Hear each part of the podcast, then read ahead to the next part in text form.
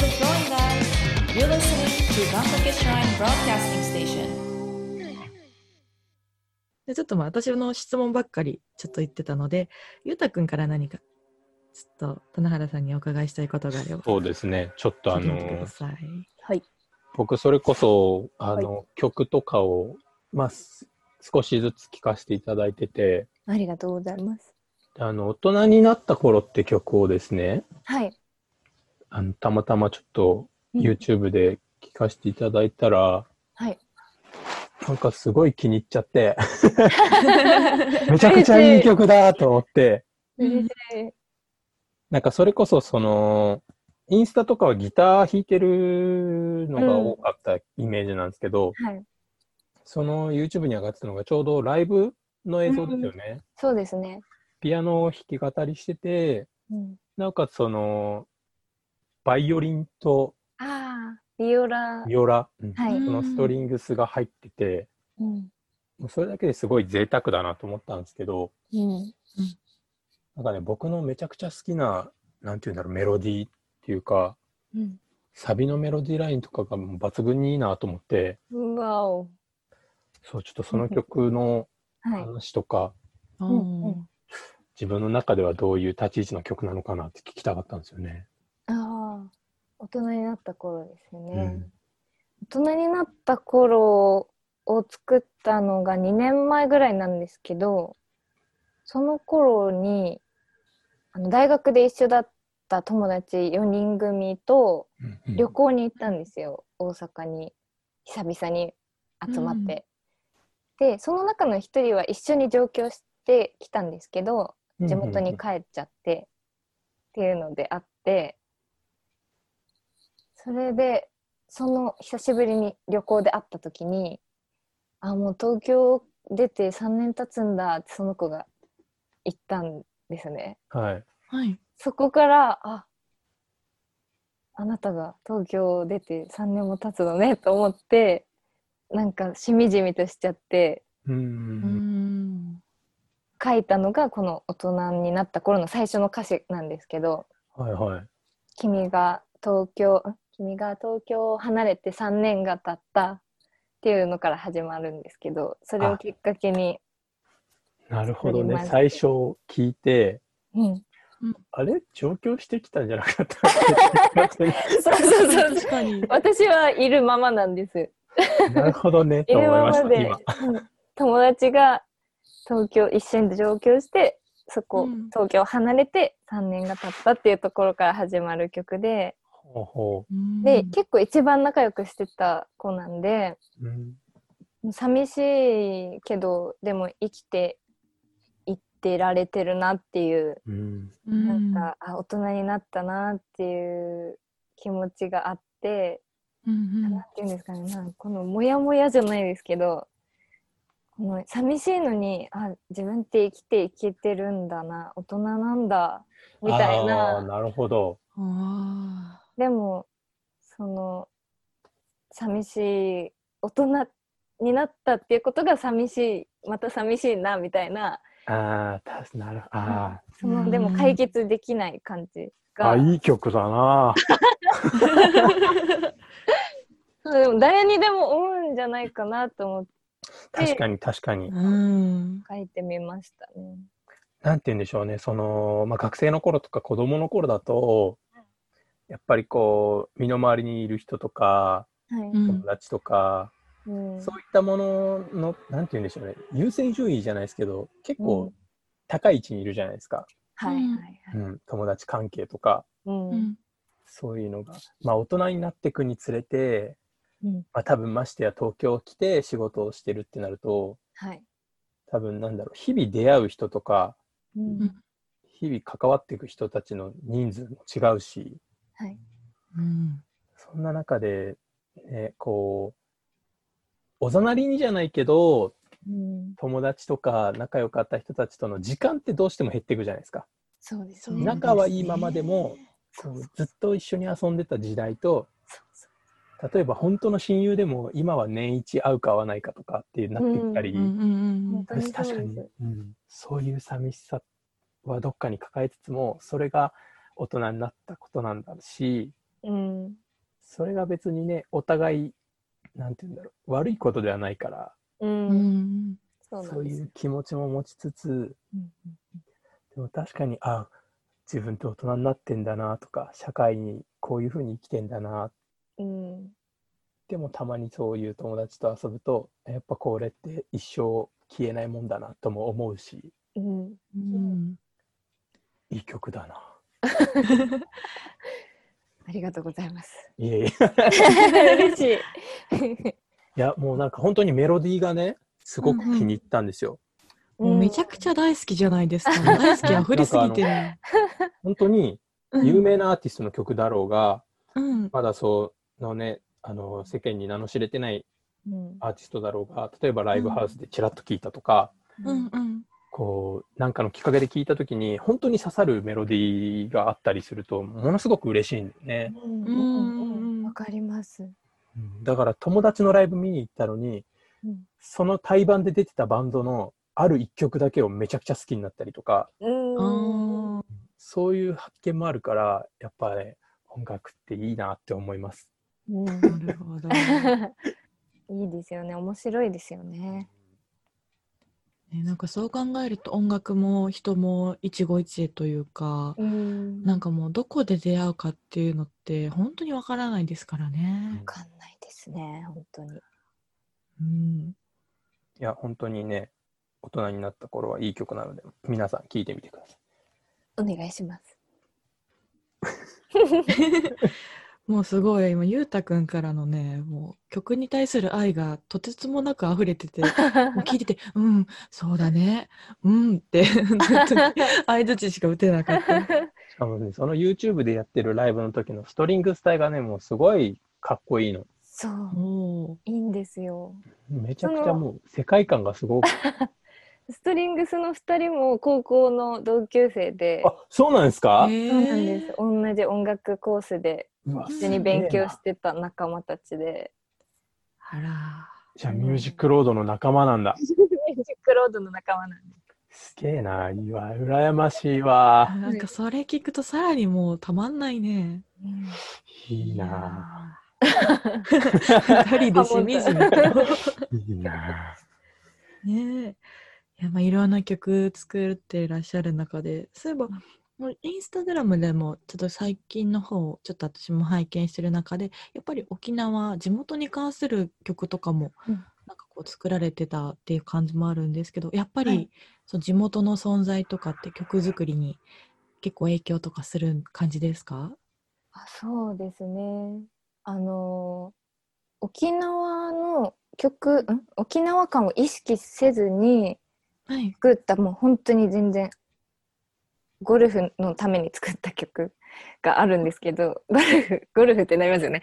お兄ちゃんがゴルフ番組をやっててそのなんかそこで流してもらえるっていうことで作った曲があるんですけどえー。それを作った時もなんか誰誰だったか聞いてくださった方がはい。これ作ったのって沖縄の人みたいな感じでなんか沖縄感が出てたらしくてえー、すげえ。自分では全然意識してなかったんですけどうんうん。なんかあちょっとにじみ出てしまうんだなっていうのはそこで思ったことがあってうーん。だから自然と出てるのかもしれないですけどなんか DNA に刻まれてる何か的なあれですか、ね、刻まれているんですね多分わかんないですけど 琉球魂だね。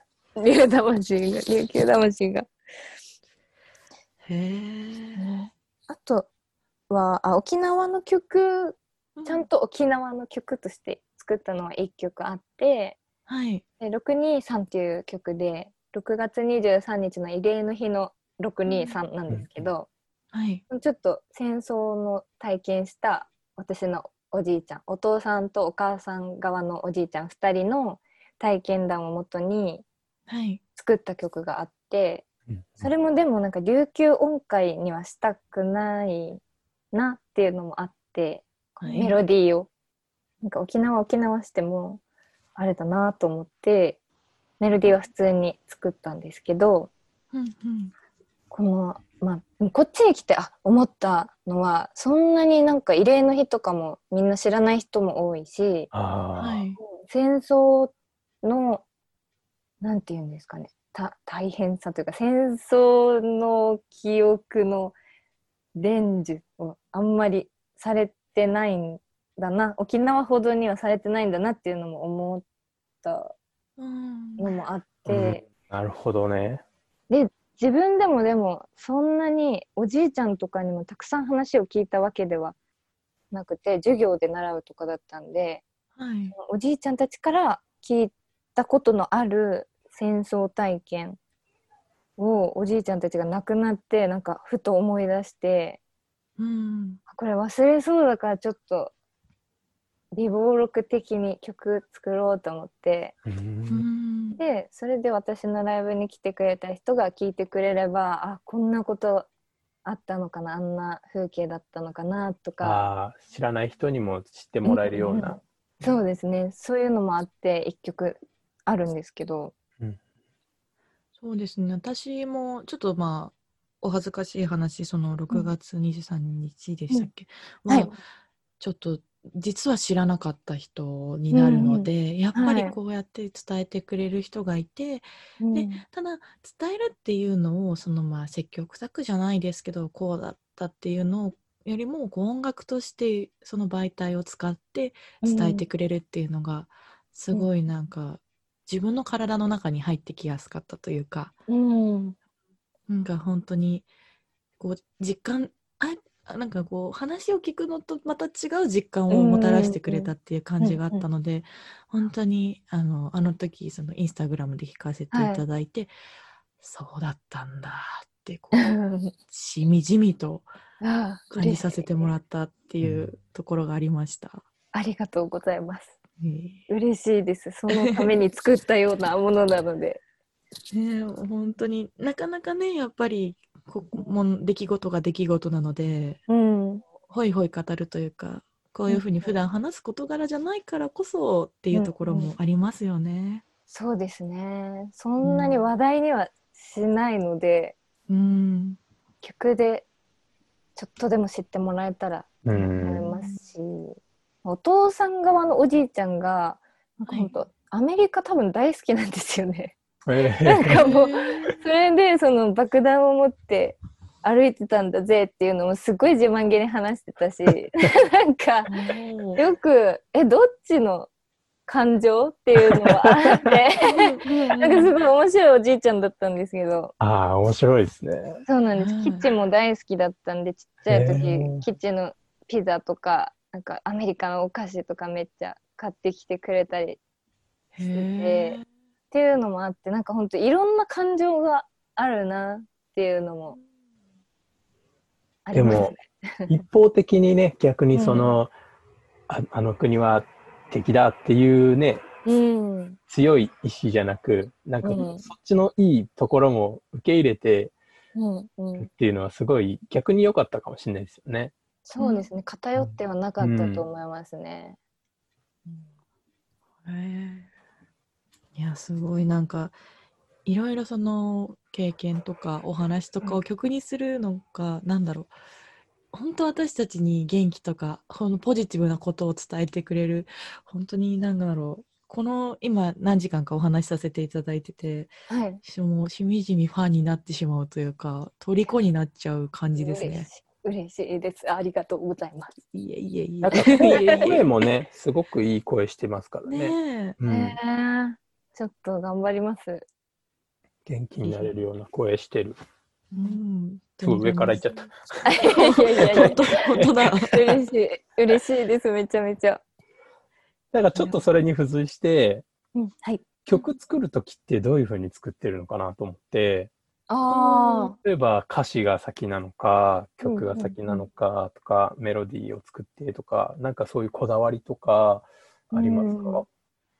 なんかどっちを先に作るっていう決まりはないんですけど、うんうんうん。うん。なんか日常の中でいい言葉を言ってる人がいたら、うん、あ今の歌詞いいかもとかメモって、うん。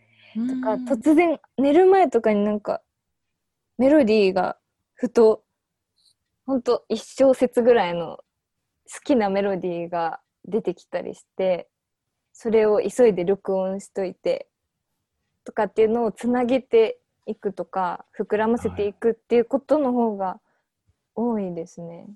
うん。最初にじゃあ、その手に取る楽器はやっぱピアノなんですか？そうですねピアノが多いですね。ああ、いいですね。うん、弾きやすいので。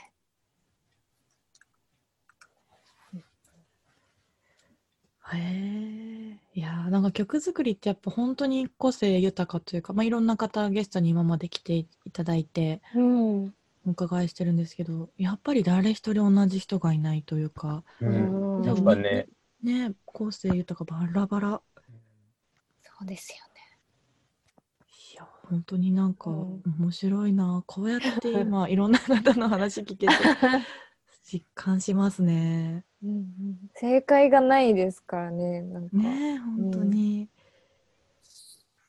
やもう前からその私はお芝居とかで舞うん。台ちょこちょこ、まあちょっと今はなかなか難しいんですけど、はい。立たせていただいてると、ん。台本があって演じる、うん。うん。何かしらがあって作り上げるっていうことをする人になるのでその、ゼロから作る人っていうのがうんその、うん。ね何まあ、もしかしたら何かしらのベース作品があって作られる方もいるかもしれないんですけど、そういうふうに無から有を作り出すって本当魔法みたいだなって日々思ってるのでうんうんうん。いやーなんかその一端が今見れてすごい幸せ。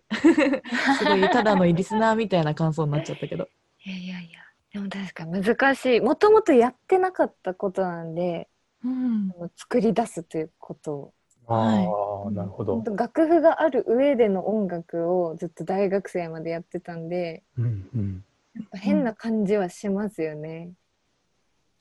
ああそうですよねうんなんかジャズのアドリブとかをやる人はは本当にすごいなって思ってます。できるようになりたいなっていうんあのコードだけで進行を決めてあとは自由にやりましょうっていうのが今できないので、うん、それできるようになったらいいなっていう願望ですね今。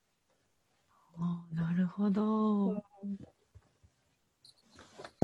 やまあちょっといろいろお話聞いてきたんですけどもう一曲はい。ちょっと皆様にはい。聞いていただければと思いますのではい。またさっきと同様にちょっと曲紹介をはいいただきたいと思います。お願いいたします。はい。ではさっきちょっと話にも出た大人になった頃聞いてください。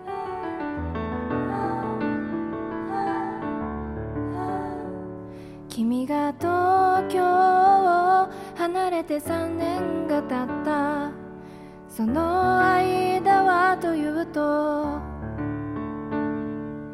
いろんな感情を一人で処理してなんとか生きています。